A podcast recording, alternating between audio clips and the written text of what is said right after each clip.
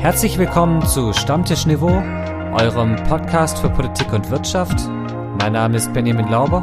Mein Name ist Nikolai Bohn und unser Thema heute Flugverbotszone über der Ukraine. Zwischen Wunsch und Wirklichkeit.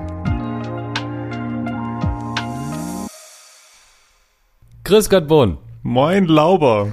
Oh, nachdem ich jetzt die, äh, den Titel dreimal versaut habe äh, mit Flugsverbotszone, Oh. Flugsverbotzone, äh, sind wir jetzt mittendrin. Hallo, schön, dass, schön dich zu sehen, zu hören. Ja, schön dich zu sehen und zu hören, nachdem wir beide ausgeschlafen sind an diesem wirklich wundervollen Tag heute. Ja, der, der Frühling hat Einzug gehalten und wirft sein blaues Band, grünes Band, buntes Band durch die Lüfte. Ich weiß nicht, ob das so gut ist, dass wir zu dieser Uhrzeit aufnehmen. Irgendwie sind unsere Gehirne noch nicht so ganz äh, feuerfrei. Ja, irgendwie noch ein bisschen müde. Äh, lass uns mal trotzdem so rein grooven in die Folge mit dem unnützen Wissen. Und das ist diese Woche passend zum Frühling, denn ein einzelner Apfelbaum kann bis zu 100 Jahren Äpfel produzieren. Das wusste ich irgendwie schon mal. Also ich glaube, die Apfelbäume bei meiner Oma im Garten sind zwar noch nicht 100 Jahre alt, aber die sind schon verdammt alt. Und wenn ich jetzt an so Streuobstwiesen denke, ähm, dann stehen die da ja schon eine ganze Weile. Aber da ist ja die Gefahr jetzt auch, jetzt kommen die Obstblüten. Und ich glaube, dann so rund um den Bodensee, äh, auf der Insel Mainau und wo so der Obstanbau groß ist, die fürchten sich da nochmal vor einem Nachtfrost. Ja, das äh, zerstört dann alle möglichen Äpfel, die im Herbst dann kämen. Und wir haben ja seit Jahren das Problem der, des Bienensterbens und äh, was das bedeutet, wenn, wenn die Bienen plötzlich weg sind, aber das ist nochmal eine ganz eigene Folge. Das äh, ist wirklich, das ist richtig erschreckend, wenn man sich das mal durch, wenn man das durchdekliniert. Wir beide sind da allerdings nicht schuld dran, würde ich behaupten, weil dein, darf man das Garten nennen, was du da hast? Ich weiß es nicht. Also es ist eigentlich äh, Hinterhof mit Hochbeeten. Hinterhof mit Hochbeeten, ja. Und äh, unser, unser Hochbeet hier, äh, oder unsere, unser sechs Meter langes Hochbeet, so, so gesehen, ähm, da ist ja schon viel Flugverkehr. Bienenfreundliche Blumen, sagst So. du. Bienenfreundliche Blumen. Ich muss kurz noch eine Sache als äh, Disclaimer vorwegschicken. Über mir, die Nachbarn, äh, haben heute Morgen die Musik laufen. Wir wissen noch nicht genau, ob sich das auswirkt auf die Soundqualität, also ob man im Hintergrund ein bisschen Wumm hört. Äh, wenn ja, dann äh, bitte ich das zu entschuldigen, aber ich glaube, wir kriegen das ganz gut rausgeregelt. Heute gibt's nicht nur Hintergrundwissen, sondern Hintergrundsound. Hintergrund Wumm Wumm. Und was ich echt jetzt äh, tragisch finde, aber ich komme da nachher nochmal drauf zu sprechen, dass du meinen Flugverkehr gerade nicht aufgenommen hast mit den Bienen. Aber das ist ja, dein, dein, dein Kopf arbeitet heute noch, noch nicht so. Aber wir kommen nachher nochmal zu dem Flugverkehr. Ich wollte gerade sagen, wir haben ganz viel Flugverkehr heute in der, in der Sendung und äh, man muss, ich muss auch nicht über jedes Stöckchen springen, das du mir hinhältst. Äh, ja, das ist richtig. Äh, auf der anderen Seite, worüber wir, also wir fangen mal an zu springen. Benny, äh, erstmal Glückwunsch äh, dir dazu. Du musst weniger für deinen Sprit zahlen demnächst. Vielen Dank. Da ich ja nur mein kleines Smart fahre, das, äh, hält sich in Grenzen. Aber in, in der Tat, äh, die Ampelregierung hat beschlossen, die Spritpreise gehen nach unten und zwar massiv. Ich glaube 30 Cent pro Liter. Zumindestens für Benzin und für Diesel sind es, was ja dann wieder mich betrifft. Bei meiner Kilometer-Jahresleistung sind es 14 Cent auf den Liter. Richtig, und insgesamt sollen auch die Energiepreise für Heizen und äh, etc. nach unten gehen. Ein großes Entlastungspaket hat die Ampel beschlossen im Umfang von zwischen 14 und 16 Milliarden Euro. Offen ist noch insgesamt, wie das dann konkret ausschaut. Ich glaube, wir beide sind da genauso gespannt. Es soll wohl noch einen äh, ÖPNV-Ticket geben. 9 Euro ist da die Rede von, soll auch für drei Monate gelten. Ähm, was ich jetzt noch nicht so ganz kapiert habe, 9 Euro pro Monat, 9 Euro für die ähm, drei Monate. Wo gilt das dann? Aber ich glaube, diese Fragen stellen sich gerade viele und da gibt's noch nicht so richtig Antworten drauf. Nee, allerdings soll es, so die Spitzen von SPD, FDP und Grünen, die Mitte der Gesellschaft schnell, unbürokratisch und sozial gerecht entlasten. immer die, also dieses, dieses Wort soziale Gerechtigkeit, das ist so irgendwie alles und nix. Zumal, also man möge es mir verzeihen, aber ich sehe die soziale Gerechtigkeit nur begrenzt in diesem Paket. Also diese 300 Euro Energiepreispauschale, die jeder bekommt, bekommt halt jeder, auch der Millionär. Jetzt weiß ich, dass sie über die, weil sie jetzt zu versteuern ist, über die Einkommensteuer da dann doch eine gewisse Staffelung reinbringen. Aber sind wir mal ehrlich, also ich, wenn ich hier den Spiegel zitieren darf, dann äh, bekommt derjenige, der den Spitzensteuersatz zahlen muss, äh, bekommt dann noch 180 Euro. Ja, aber warum? Das ist die große Frage. Und wenn du hast den Spiegel gerade zitiert, ähm, der Spiegel Leitartikel oder der Kommentar im Spiegel sieht das ja recht kritisch. Ähm, der Leitartikel und der Kommentar in der Zeit wiederum sieht den das Entlastungspaket eigentlich als großen Wurf.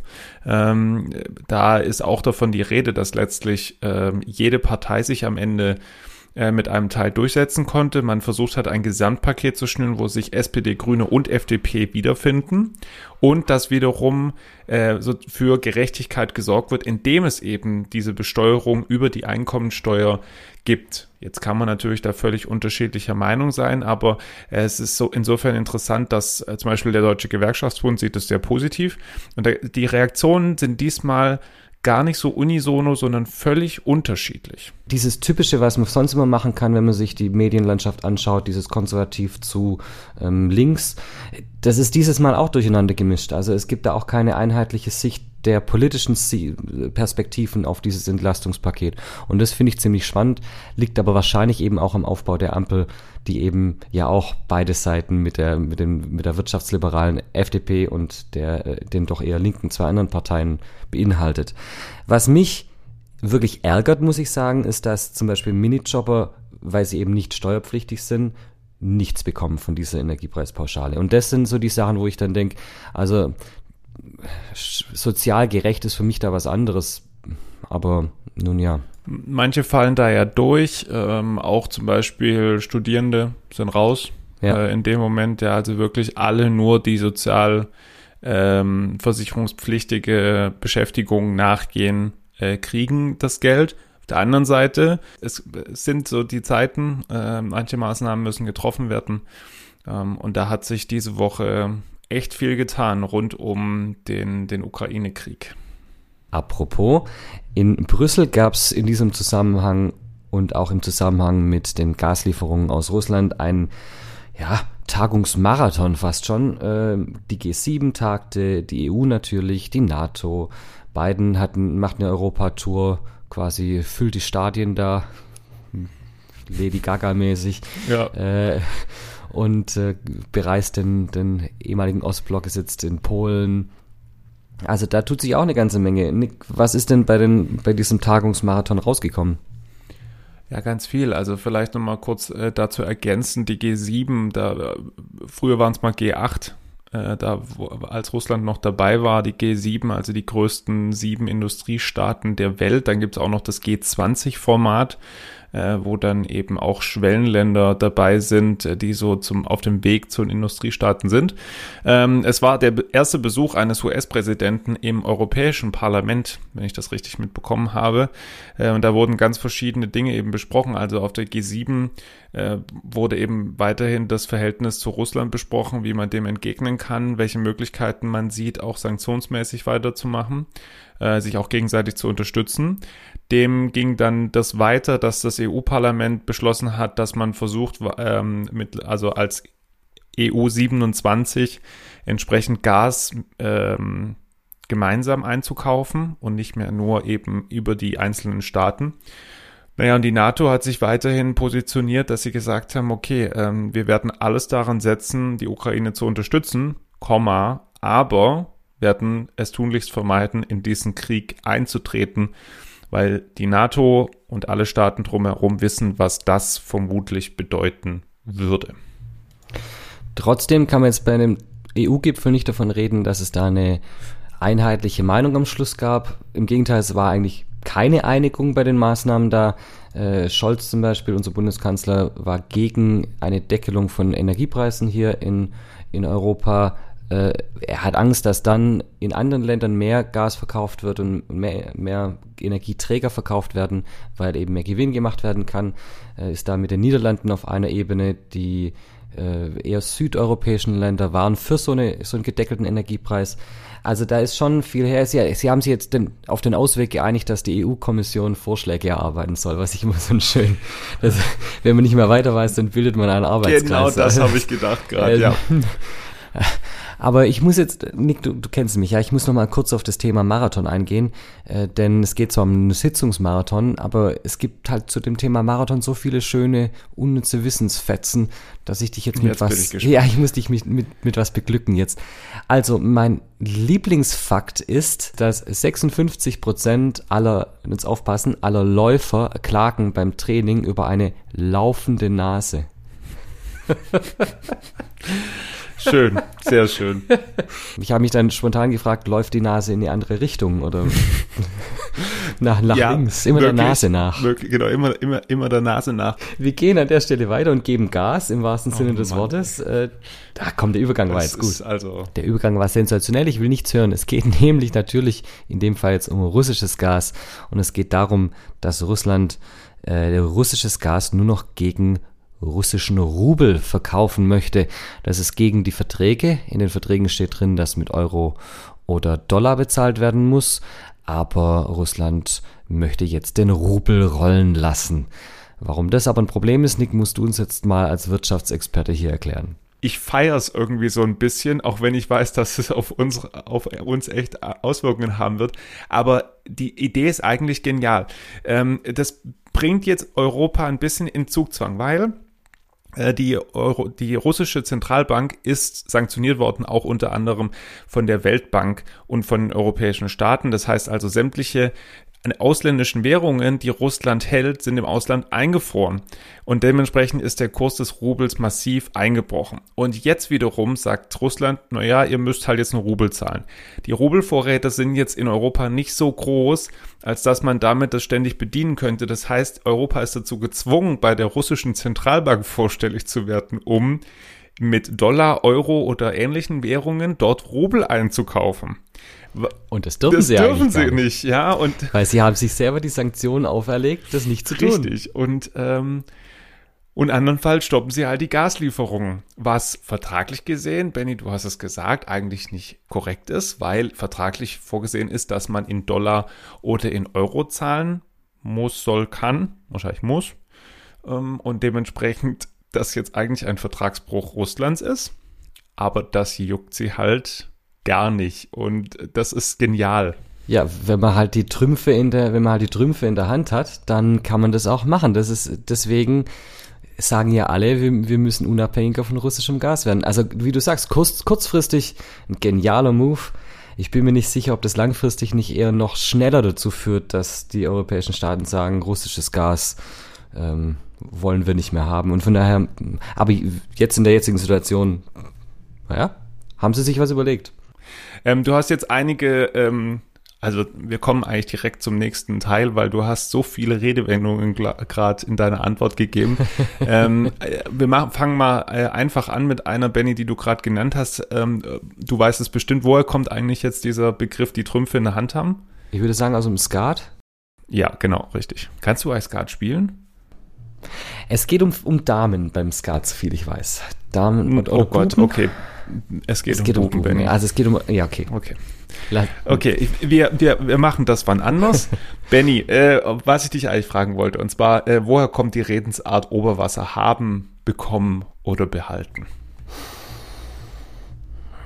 Ich bin logischerweise recht schnell bei der Schifffahrt und würde und habe jetzt zwei Hypothesen. Meine erste Hypothese ist, es kommt aus der aus den aus den Schleusen, dass man quasi wenn Schiffe in die Schleuse reinfahren, kommt der Wasser rein, damit quasi eine Stufe ge genommen wird und dann muss man auf das Oberwasser draufkommen, damit man weiterfahren kann. Und äh, dieses Wasser, das da hochkommt, ist dann Oberwasser haben.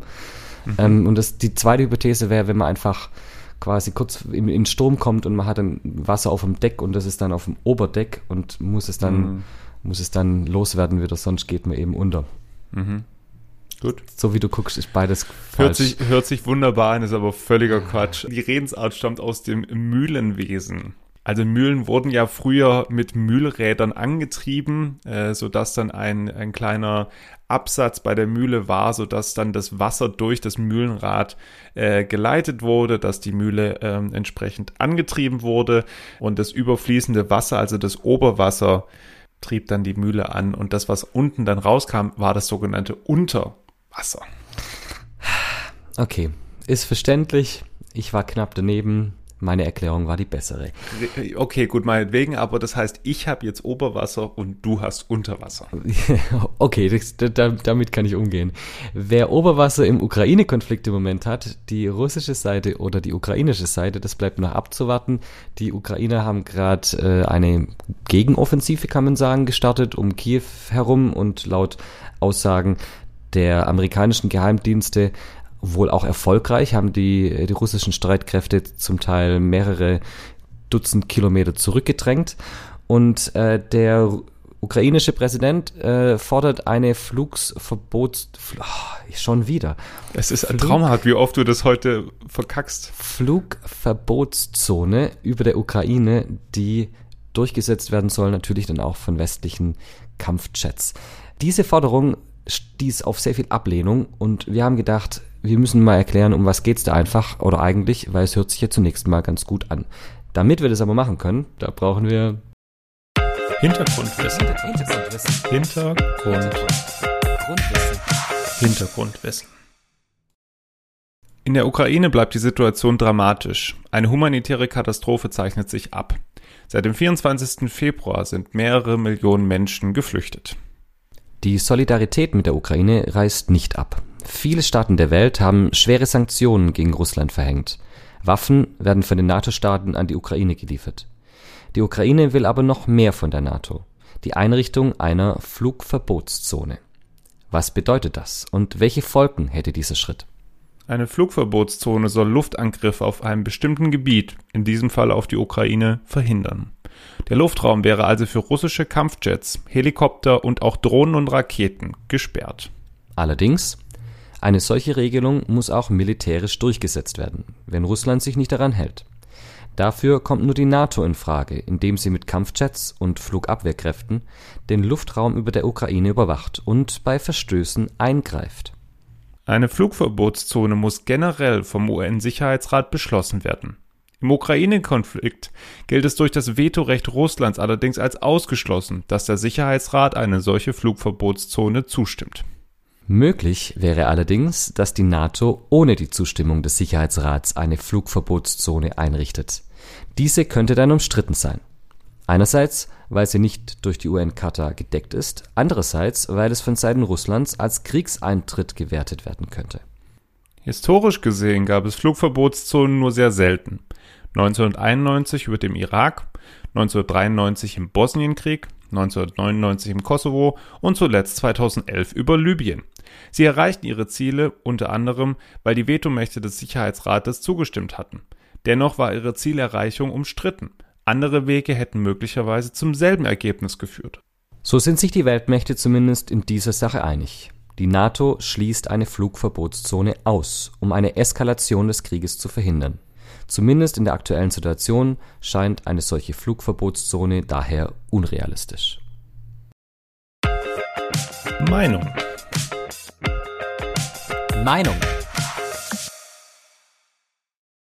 Nick, ich nehme es dir persönlich übel, dass du in diesem Hintergrundwissen in meinen Teilen so oft dieses Wort Flugverbotszone reingenommen hast, dass mir, dass ich inzwischen einen Knoten in, in der Zunge habe. Aber nun ja, so bist du halt zu mir, wie immer. Ich weiß, ich bin einfach nett, höflich und freundlich. Ja, auch das. auch. Auch. Äh, also es ist relativ unwahrscheinlich, dass es zu einer solchen Flugverbotszone kommt. Äh, aber warum fordert dann der ukrainische Präsident das, Nick? Weil eigentlich muss es ihm ja von vornherein klar sein vielleicht nochmal kurz für alle, was jetzt folgt. Wir, wir haben uns ja lange überlegt, so ist es jetzt heute überhaupt ein Meinungsteil oder so richtig. Ähm, Benny, du kannst ja auch gleich was dazu sagen. Ich, ich halte es für wirklich unrealistisch und ausgeschlossen, dass eine Flugverbotszone kommt. So, jetzt zu deiner Frage, warum Zelensky das macht. Ähm, Zelensky ist ja die letzten zwei Wochen soll ich das jetzt als Promotour bezeichnen? Das wäre der falsche Begriff. Aber Zelensky ähm, hat ja nicht nur einen Videoauftritt im Bundestag gehabt, er war dann auch ähm, in Frankreich im Parlament zugeschaltet, in Italien, in Israel. Da hat er wiederum dann aufs Dach bekommen, weil er wohl einen äh, nicht wirklich angebrachten Holocaust-Vergleich gebracht hat. Also er ist ja so ein bisschen gerade auf unterschiedlicher Forderungstour, vielleicht kann man das so sagen. Und in dem Zuge kommt eben diese Forderung nach der Flugverbot Verbotszone immer wieder. Und das macht er aus meiner Sicht natürlich, um den Druck auf die westlichen Staaten zu erhöhen. Ähm, man muss ja irgendwie eine gewisse Manövrier- und Verhandlungsmasse haben, um dann zu sagen, okay, das können wir euch nicht bieten, aber wir helfen euch in der Hinsicht nochmal. Ähm, man muss auch bedenken, wir haben darüber gesprochen gehabt, ähm, also wir beide und ich mit Alex Moskowitsch in der Folge zu Journalismus in den Zeiten. Zelensky ist ein absoluter Medienprofi. Heißt also, er weiß, wie er mit Menschen, mit Politikern, mit den Medien umzugehen hat. Ähm, und da natürlich manche Forderungen vielleicht auch nicht so 100% ernst zu nehmen ist oder eben auch Reaktionen auslöst und damit eben gespielt wird. Das ist die eine Seite und du hast recht, das spielt er auch mit der Öffentlichkeit. Auf der anderen Seite ist seine Forderung natürlich aus ukrainischer Sicht nachvollziehbar, denn die Lufthoheit der Russen ist mit die größte Gefahr in diesem Krieg für die ukrainischen Streitkräfte. Denn äh, Angriffe aus der Luft kann man schwer abwehren, wenn man selber keine Luftwaffe hat, die da dagegen fliegen kann. Und äh, von daher ist aus der kriegstaktischen Sicht so eine Flugverbotszone für ihn also wenn das eingerichtet werden würde, dann haben die ukrainischen Streitkräfte ein richtiges Brett drin. Dann, dann ist die Wahrscheinlichkeit, dass diese Invasion von Russland zurückgedrängt wird, ausgesprochen groß. So sieht es im Moment wenigstens aus. Deswegen ist es militärisch-taktisch völlig nachvollziehbar. Politisch sind, sind wir einer Meinung, ist es niemals durchsetzbar. Es war eben in Kosovo, Bosnien, Libyen, es war immer nur dann durchsetzbar, eben weil Russland und die USA entsprechend im Sicherheitsrat das abgenickt haben. Es gab kein Veto, es war eindeutig, ähm, da gibt's eben ähm, kriegerische Handlungen, die dadurch verhindert werden können. In Libyen war das auch verhältnismäßig erfolgreich, damit effektiv.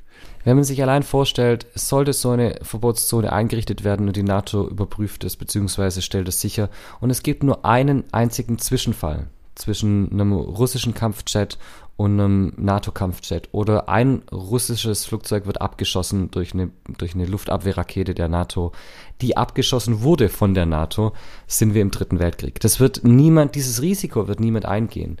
Ich habe jetzt ist neulich ein Interview gelesen mit einem Militärexperten, der gesagt hat, es ist sogar im Moment so, dass die westlichen Staaten Angst haben, dass Putin doch taktische Atomwaffen einsetzt, jedoch nicht im Krieg, sondern quasi über dem Schwarzen Meer oder über der Ostsee in 10.000 Metern Höhe oder sowas, ähm, um einfach zu zeigen, ich kann die einsetzen. Und im Moment ist diese, diese Lage so angespannt und Russland, und nein, nicht Russland, Putin so wenig vorauszusehen, was er machen wird oder machen kann, dass das eine Eskalationsstufe wäre, die, die nur in das Chaos, nur in die Katastrophe führen kann.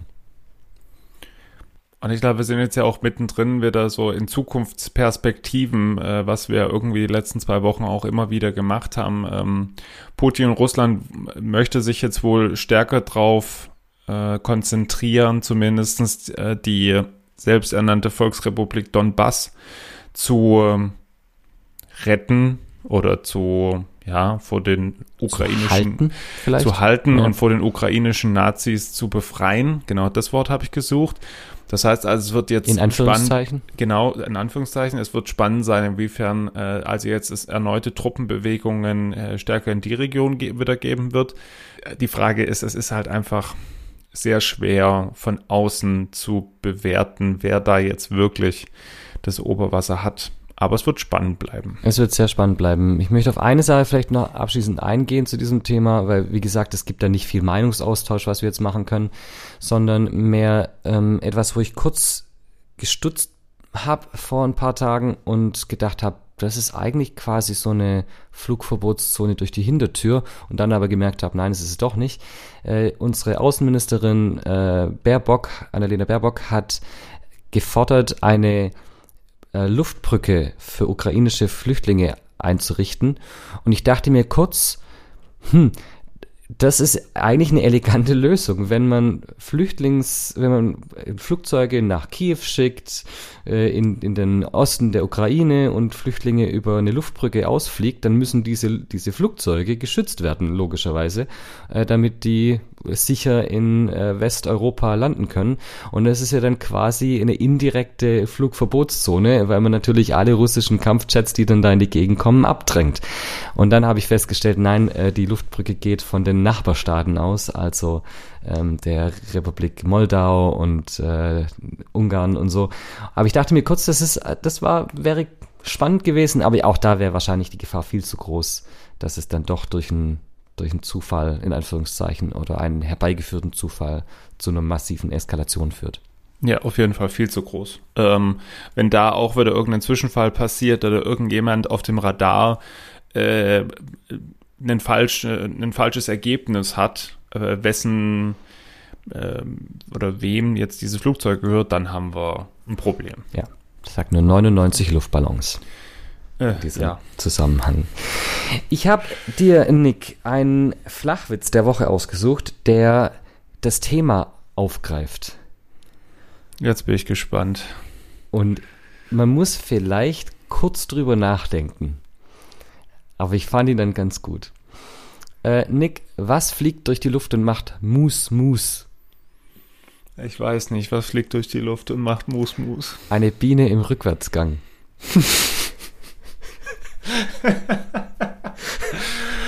ah, ja, okay. Der hat mir okay, gefallen. Benny, ich muss dich, ich muss dich ausnahmsweise loben. Der, der war für dein Niveau und deine Verhältnisse war der gut. Ja, ich hab gedacht, der passt. Mus, Mus. Ähm, Benny, zum Abschluss äh, heute ähm, natürlich irgendwie, äh, wir freuen uns weiterhin über Feedback und äh, Themenvorschläge über unsere Instagram-Seite und über unsere E-Mail-Adresse.